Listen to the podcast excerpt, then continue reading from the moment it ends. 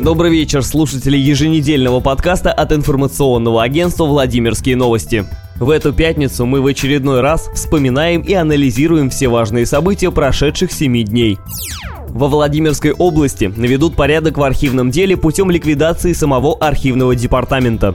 Соответствующий указ об упразднении структуры с 1 января 2020 года уже подписал губернатор Сипягин. По словам в Рио заместителя губернатора Аркадия Ботсона Харченко, это решение главы региона продиктовано целесообразностью оптимизации не только структуры органов исполнительной власти области, но и ведения архивного дела на уровне субъекта федерации. В Департаменте развития предпринимательства прошло итоговое заседание по сувенирному налогу. Участие в дискуссии приняли директор департамента Тимур Рамазанов, заместитель гендиректора музея-заповедника по развитию Александр Капустин, представители бизнеса и юристы. На итоговом заседании были заслушаны мнения сторон. Позиция Владимира Суздальского музея-заповедника не изменилась. По словам представителя учреждения, музей имеет право брать плату за использование изображений памятников в коммерческих целях. Однако прескурант цен был существенно снижен. В музее уверены, что новые расценки не станут обременением для предпринимателей. Позиция инициативной группы бизнес-сообщества также осталась прежней. Предприниматели и юристы снова напомнили, что введение платежа за использование памятников культуры является правом музеев, а не прямой обязанностью.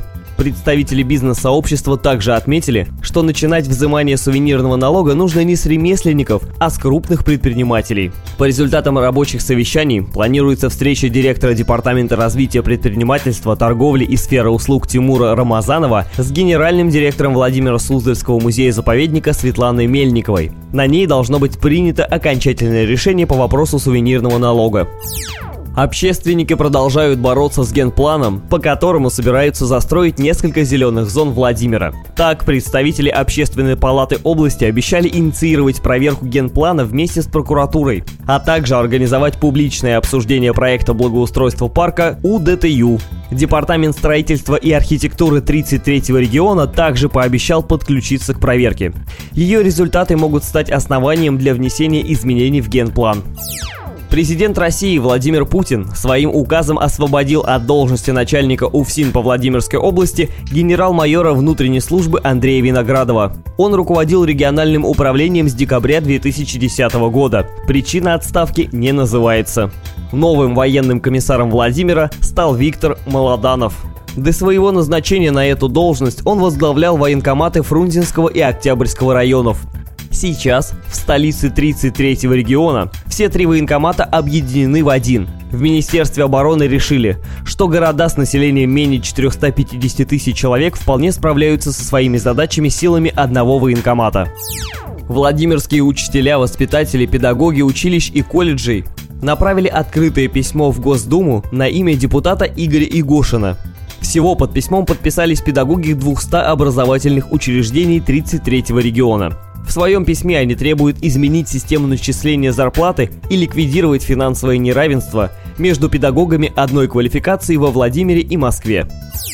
Октябрьский районный суд Владимира вынес решение по административному иску судогодского фермера Александра Малышенко к областной клинической больнице. Теперь Судогодская ЦРБ, областная клиническая больница и МИАЦ обязаны в течение месяца устранить нарушения и наладить процесс электронной записи вступает в силу изменения в федеральный закон о ежемесячных выплатах семьям, имеющим детей.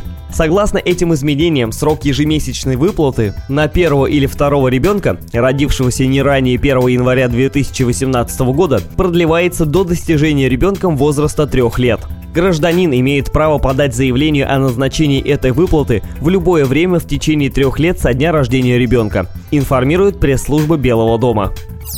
Групповой пикет памяти погибших в ходе расстрела Дома Советов в 1993 году провело Владимирское региональное отделение КПРФ. Участники группового пикета отпустили в небо черные шары, как символ скорби по расстрелянным.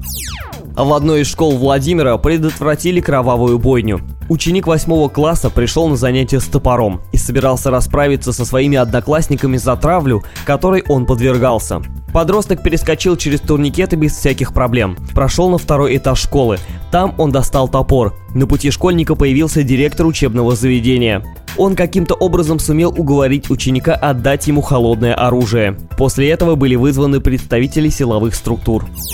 Во Владимире задержали мотоциклиста, сбившего в начале сентября пенсионерку. Женщина переходила дорогу в неположенном месте. В результате ДТП она получила травмы, несовместимые с жизнью. 21-летний водитель явился с повинной спустя две недели. Он находился под подпиской о невыезде. Лихачук грозит от 5 до 12 лет тюрьмы. На этом наш подкаст завершен. Хороших выходных, берегите себя. Оставайтесь на страницах vladimirnews.ru